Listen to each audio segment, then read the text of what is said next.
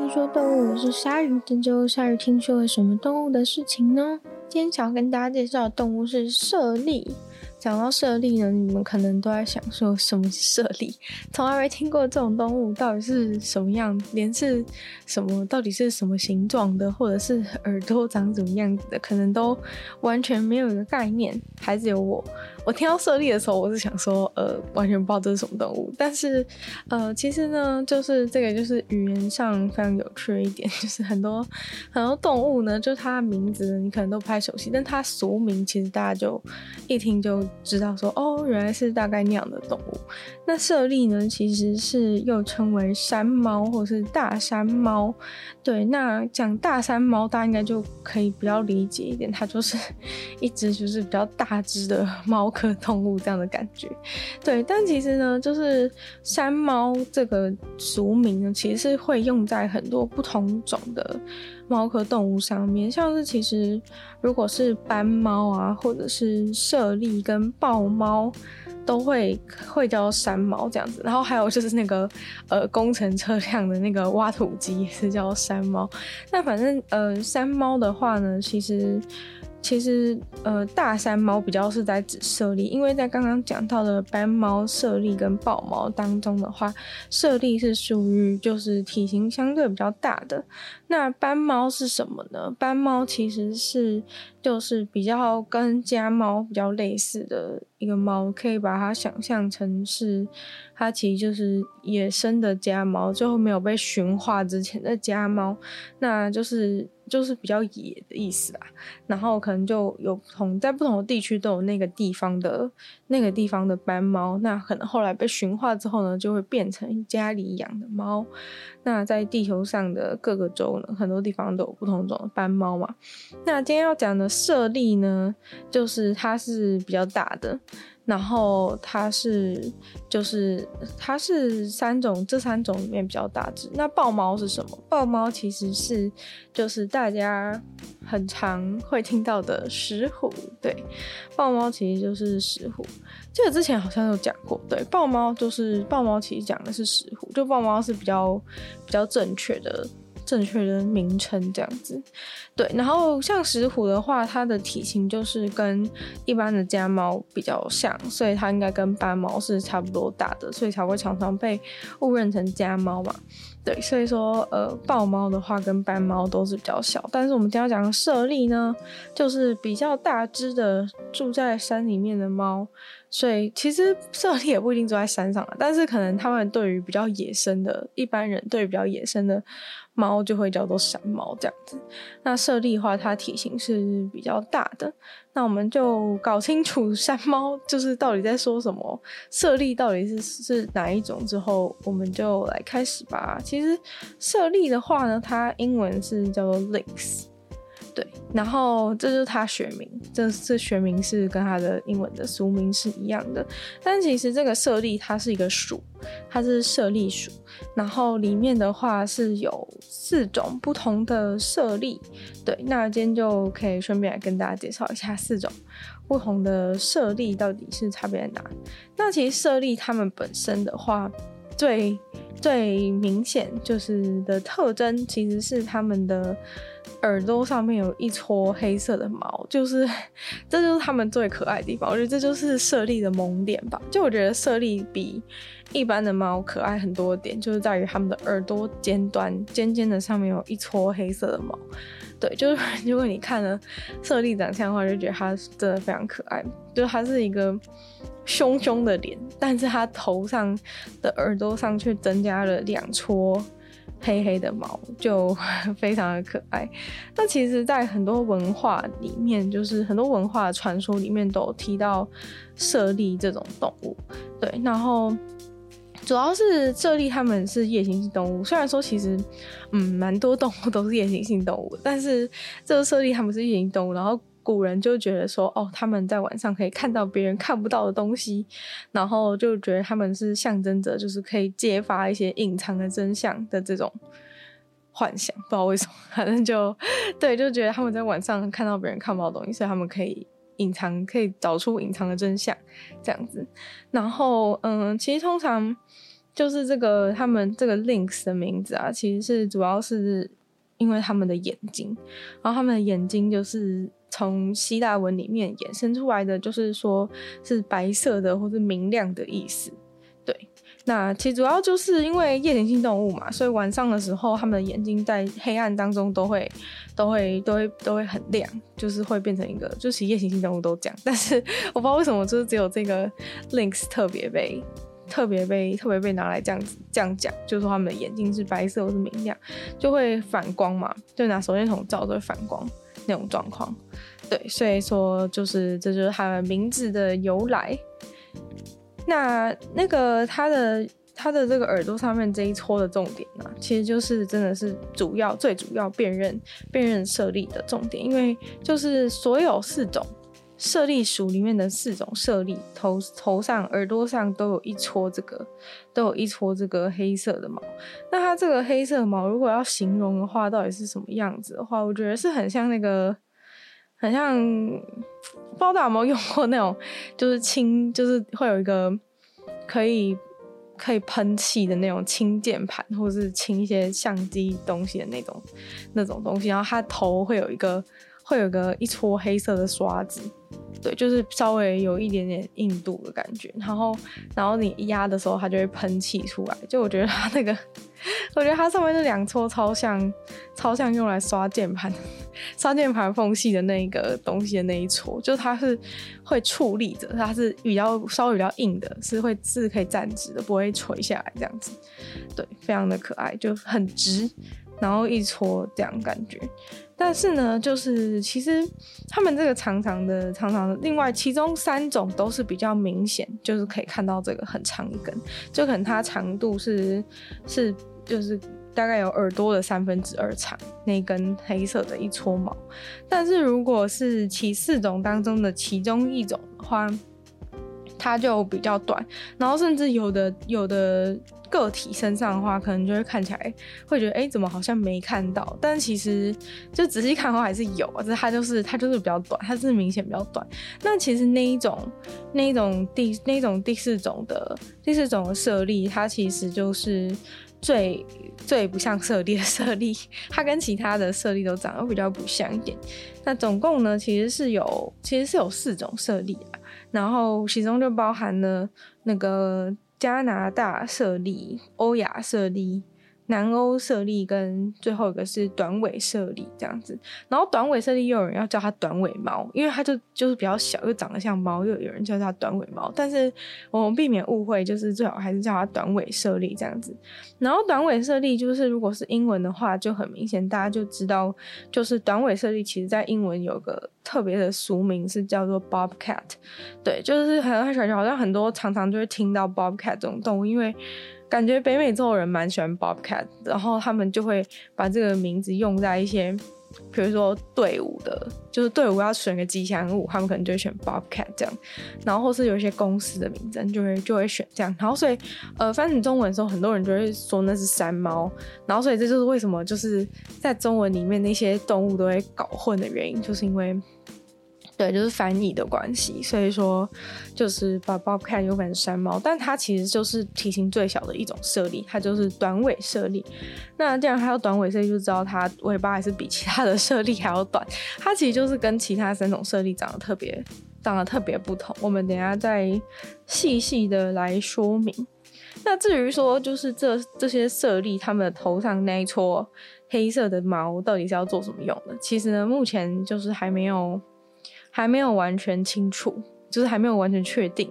科学界还没有完全定论他们头上的那一撮、耳朵上尖端的那一撮毛到底做什么用，因为其实长在那个地方真的蛮奇特的。然后，所以其实 这其实很多人想研究说到底是要干嘛，要不然怎么会演化出头上有那一撮？对，那你要想看，其实那些猫科动物的脸都长得蛮像的，像是石虎啊，或者是你家的猫啊，或者是 或者是这个，或者是这个豹啊。之类的，就是其实他们的脸都长得蛮类似，但就是只有这个设立，他们的头上就是多那两撮，所以就是这两撮一定有什么特别意义，但是就是目前没有一个定论。有人是说，那个那两撮它是可以像有那种胡须脸上胡须的作用，可以帮忙就是去感测东西。在头上可以感测的东西，这样就很像天线一样，只是它就是胡须长在耳朵尖端。但其实要讲的话，那胡须也太密了吧？就是你要知道那个看起来一撮是蛮密的，感觉很多根，就不像胡须这样子是比较分散的。就猫脸上胡须不是分散，比较分散，一根一根这样。然后也有其他人是认为说那一撮毛可以去增强那个设立的听力，对。但是我是不知道那一撮毛要怎么是怎么实际上运作方法是怎么样帮助不太清楚。但反正这个部分就还没有定论，所以设立呢还是相当的神秘。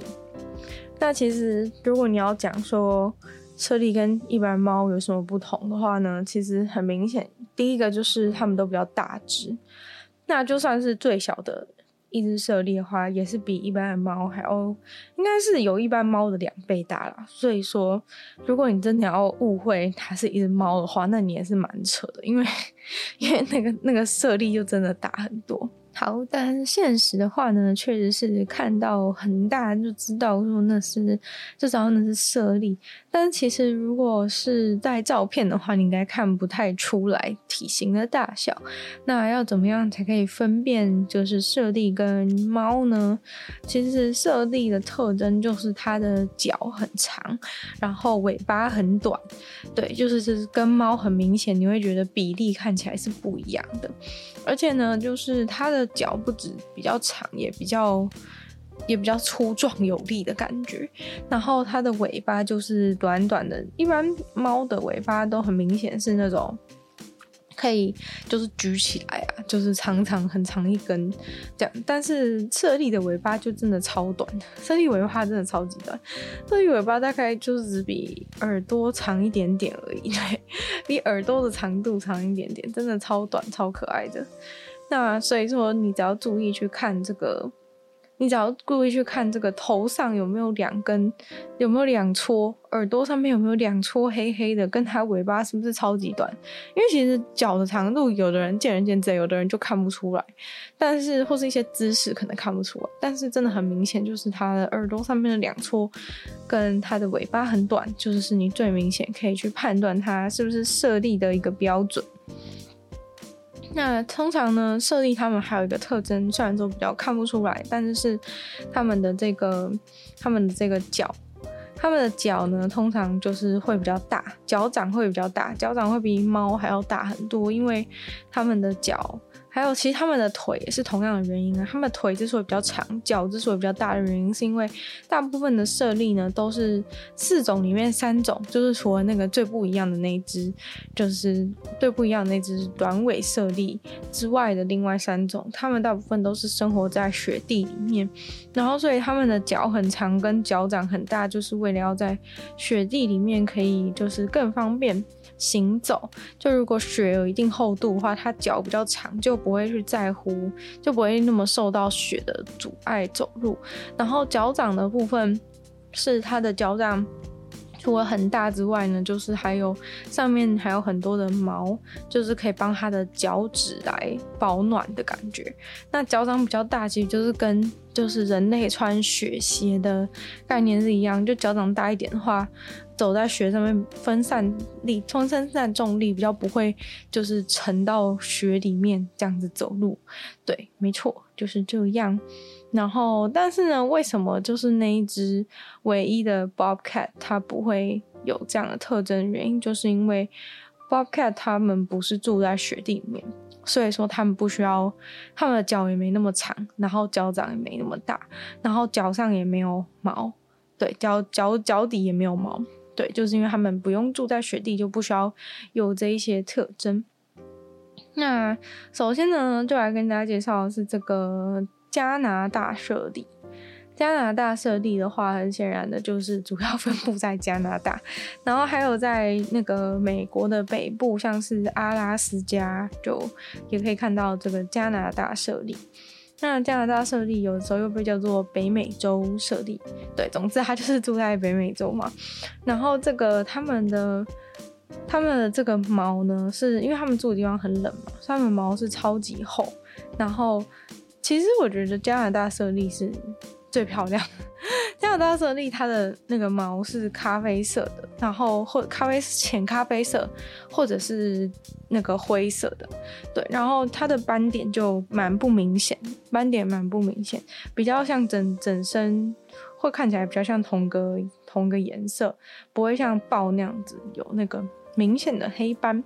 那成年的成年的雄性的加拿大色丽的话，会比雌性的还要稍微大一些。那它的特色是它的这个短短的尾巴尖端呢，是有一个黑色的黑色尾端有一个黑色的颜色斑纹，对，然后它的这个手也是特别的特别的大，对，手手也是特别大，而且你看它手的时候，可以明显看到它。这个脚掌上面的毛是很长的，对，手手上面的毛很明显看起来是非常的浓厚，然后非常的非常的长。那因为就是这个加拿大色丽，他们就是住在那个非常呃茂密的森林里面，然后通常都是都是下雪的地方。一年当中，大部分都几乎都是在雪地里面生活。那他们主要吃的就是这个雪鞋兔，对。然后这个兔子的话，就是他们几乎很吃，只吃这一种，几乎只吃这一种，就是他们主要的食物来源。对。然后这个雪鞋兔，他们是晚上夜行性动物，然后所以这个这个。呃，加拿大设立他们也是，就是在晚上的时候会去抓这个兔子，对。但是因为他们实在是太只吃这个兔子，所以如果这个兔子减少很多的话呢，就加拿大设立它就会没东西吃。所以就是只要猎物变少的话，加拿大设立很容易就会因为被影响，然后数量也会减少。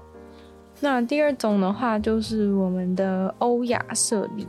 那欧亚设立的话是。就是长得比较像，长得比较像豹一点，它身上就有很多的斑纹，很明显看到很多斑纹，然后皮毛部分也是比较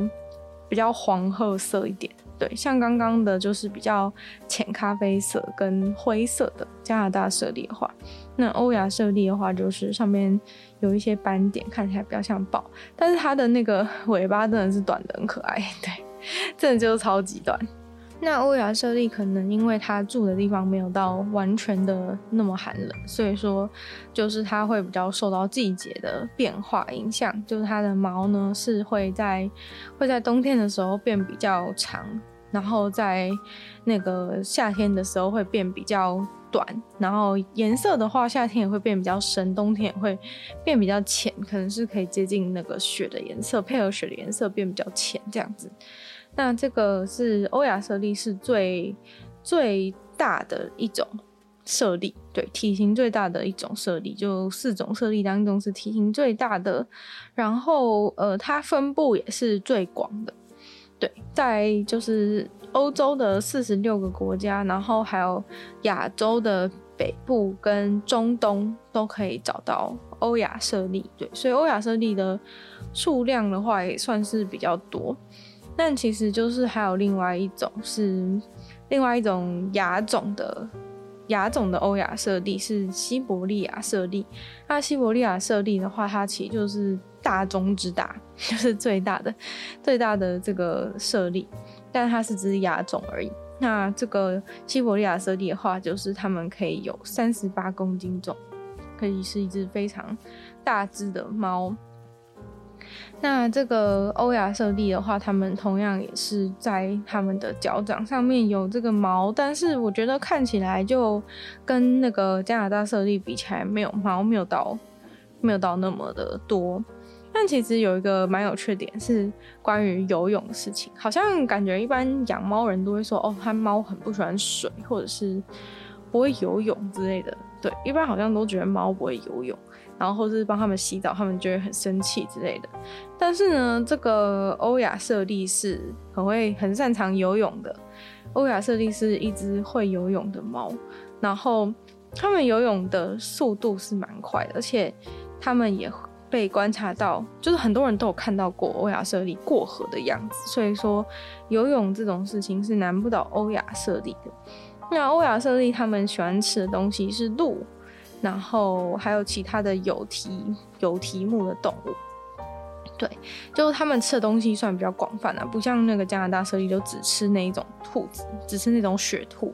对，那这样的话就会比较危险一点，只要雪兔变少了，他们就会饿死。那这个欧亚猞猁的话，他们就是鹿啊，或者其他有蹄目的动物，他们就都会吃。然后像是那个住在俄罗斯的，住在俄罗斯的欧亚猞猁的话，他们冬天呢、啊，甚至还会跟踪那个 跟踪一些一些鹿、驯鹿或是麋鹿，就是他们会迁徙嘛，他们就偷偷尾随在后面，然后肚子饿的时候就去抓一只来吃。对，差不多是这种。这种套路，然后接下来的话是一个比较特别的设立，然后这种设立的话也算也是目前最最危险、数量最危险的一种设立是南欧设立。对，南欧设立的话，顾名思义就是只有出现在那个南欧，然后 然后嗯、它就是非常特别的一种，它只有出现在西班牙跟葡萄牙。两个地方就是只有出现在伊比利半岛，所以其实说南欧设立也没有到那么精确，因为其他就只出现在伊比利半岛，应该叫伊比利设立，这样比较合理点。对，那这个设立跟其他设立不太不一样，是他们从比较旧的、比较古老的设立。当中就跟现代的设立就分别出来，就演化上了。虽然说外观上可能看不太出来有什么有什么意义，但是主要因为他们被那个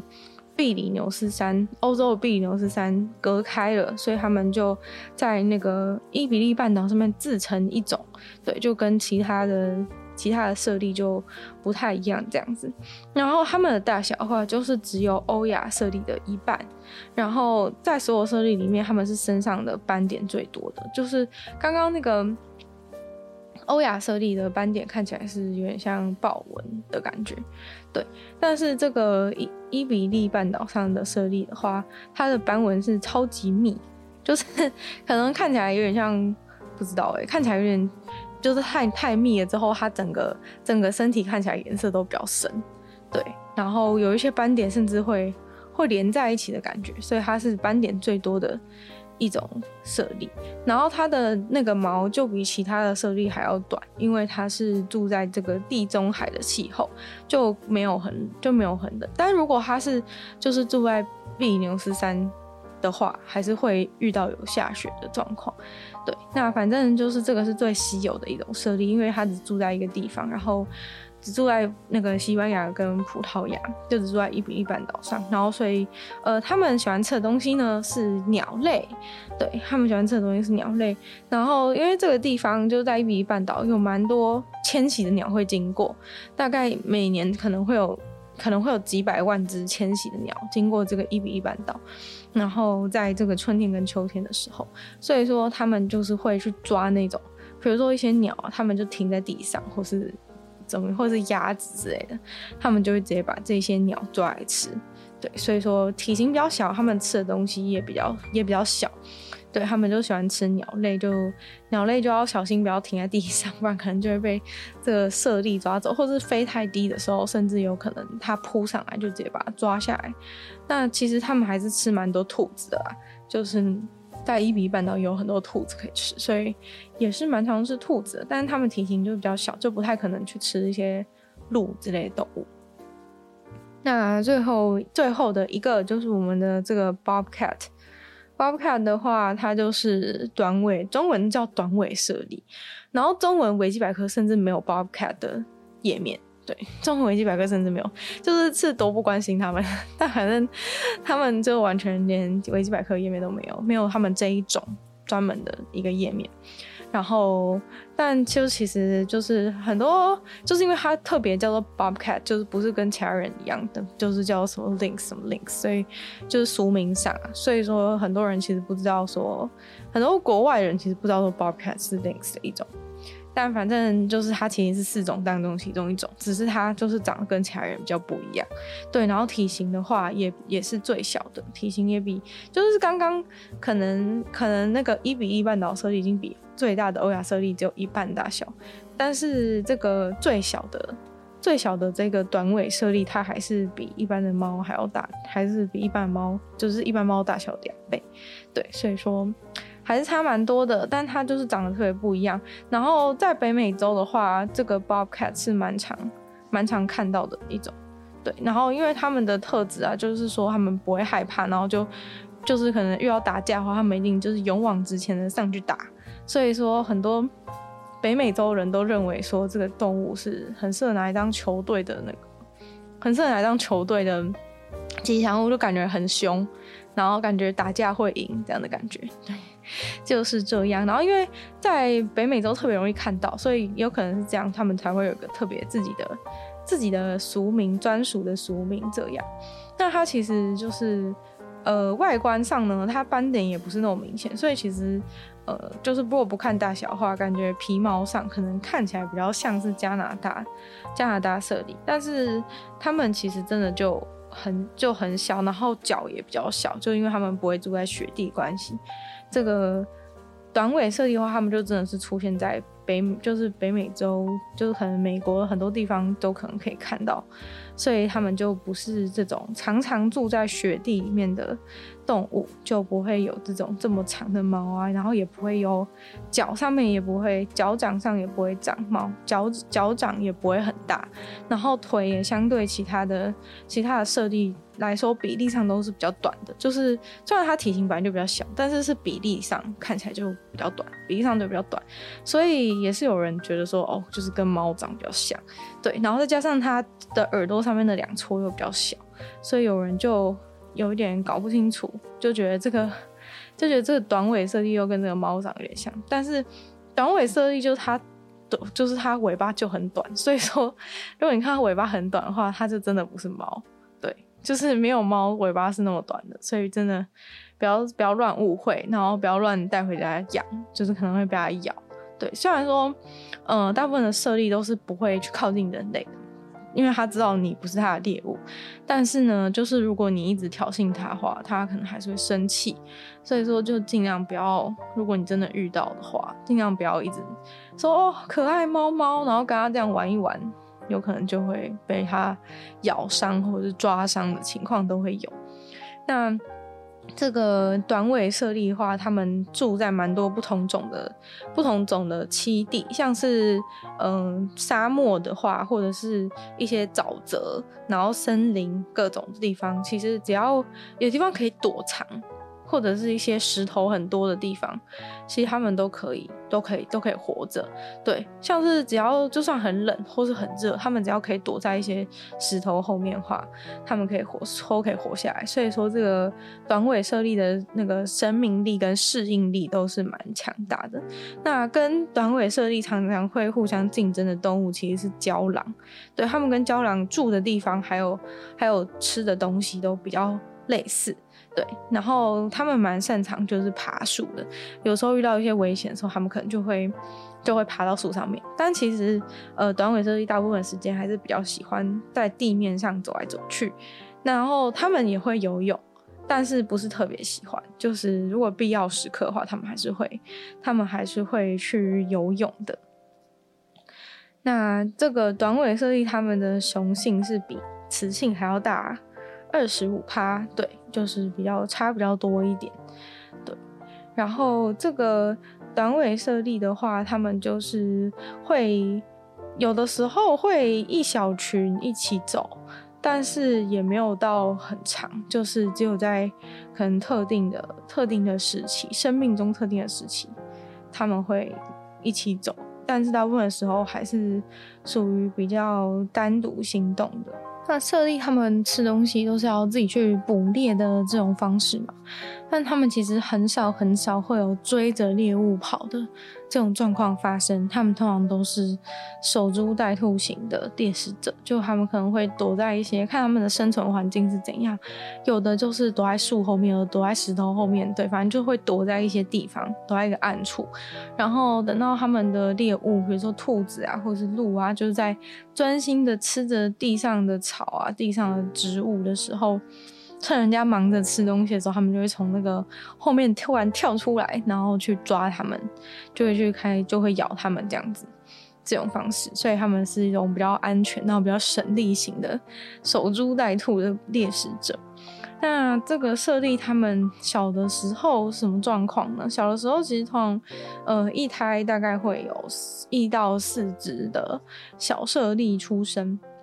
然后完全都是由妈妈来照顾，因为这个舍利他们是独居。比较独居的动物，所以说几乎不太会，就是就是他们可能就在交配期间会相遇，然后其他时间就是都是分开，所以妈妈也是自己会把这个小舍利给养大。然后小猞猁刚出生的时候，他们是眼睛闭着的，然后耳朵也是关起来的，所以虽然完全需要仰赖妈妈来生存。那如果食物充足的话，这个小猞猁长大速度会比较快。那如果食物稀少的话，可能就不会让全部的小猞猁都活下来，就会选择性的去养育其中比较。有比较值得生存下去的一只小猞猁这样，然后通常妈妈需要喂他们吃四到五个月的时间，对，然后在最后的最后的几周的时候，他们就会开始知道怎么吃，怎么吃固体的食物，对，然后在这个阶段的时候，就转成吃固体食物的时候，就是有一些小猞猁就会把他的兄弟姐妹给咬死，有的时候会这样。就是，但是其实不太知道原因是什么。就是，就算在食物充足的情况之下，他们还是有可能会在就是从奶转成固体食物的过程当中，就这个阶段的时候，会去把其他的兄弟姐妹咬死。那其实小舍利呢，就是在